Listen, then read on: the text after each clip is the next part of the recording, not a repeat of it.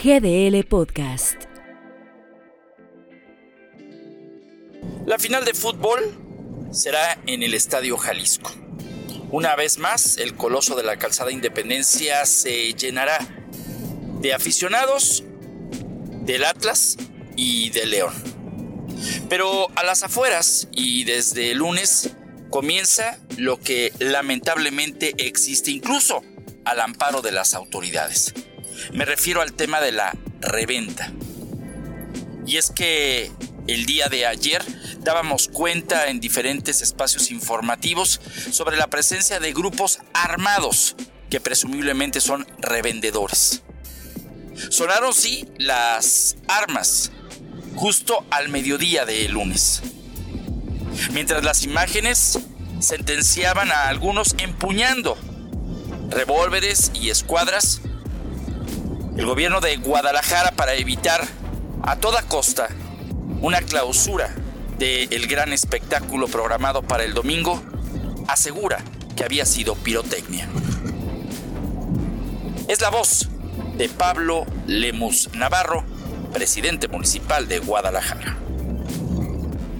Fue unas eh, palomitas y esto que traían algunos de los aficionados, pero vamos a tener presencia constante también en las taquillas del Estadio Jalisco. respecto a esto que se dice que fueron palomitas, tenemos imágenes donde hay una persona con un arma de fuego.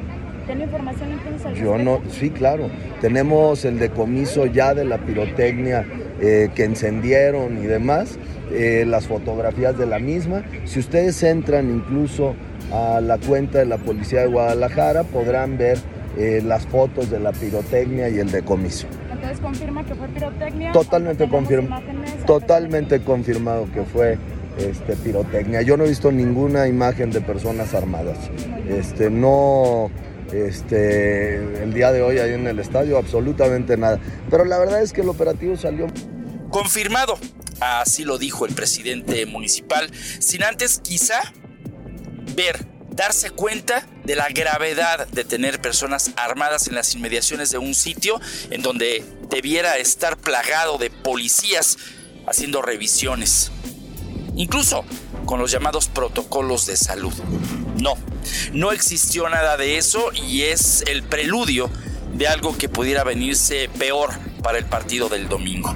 Tan solamente hay que recordar lo que ocurrió en el partido de vuelta contra Pumas, cuando la barra 51 amenazó con no dejar salir al equipo visitante si no les daban boletos.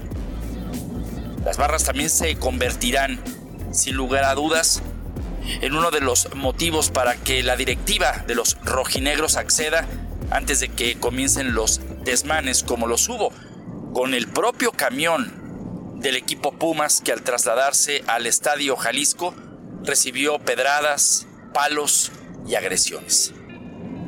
El tema de la seguridad en la zona metropolitana de Guadalajara para el domingo estará a prueba.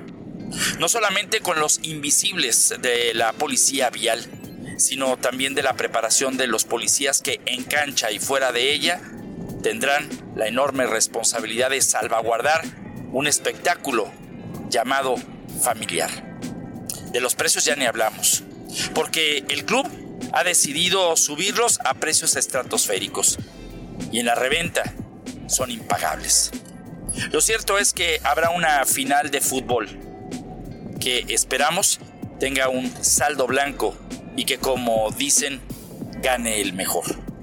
Sin embargo, el antecedente de la mentira que dijo Pablo Lemus queda ahí como para poder creer o no en los futuros informes que la autoridad dé con relación al hecho que platico, la final entre Atlas y Pumas. Soy Ramiro Escoto para GDL Post. GDL Podcast.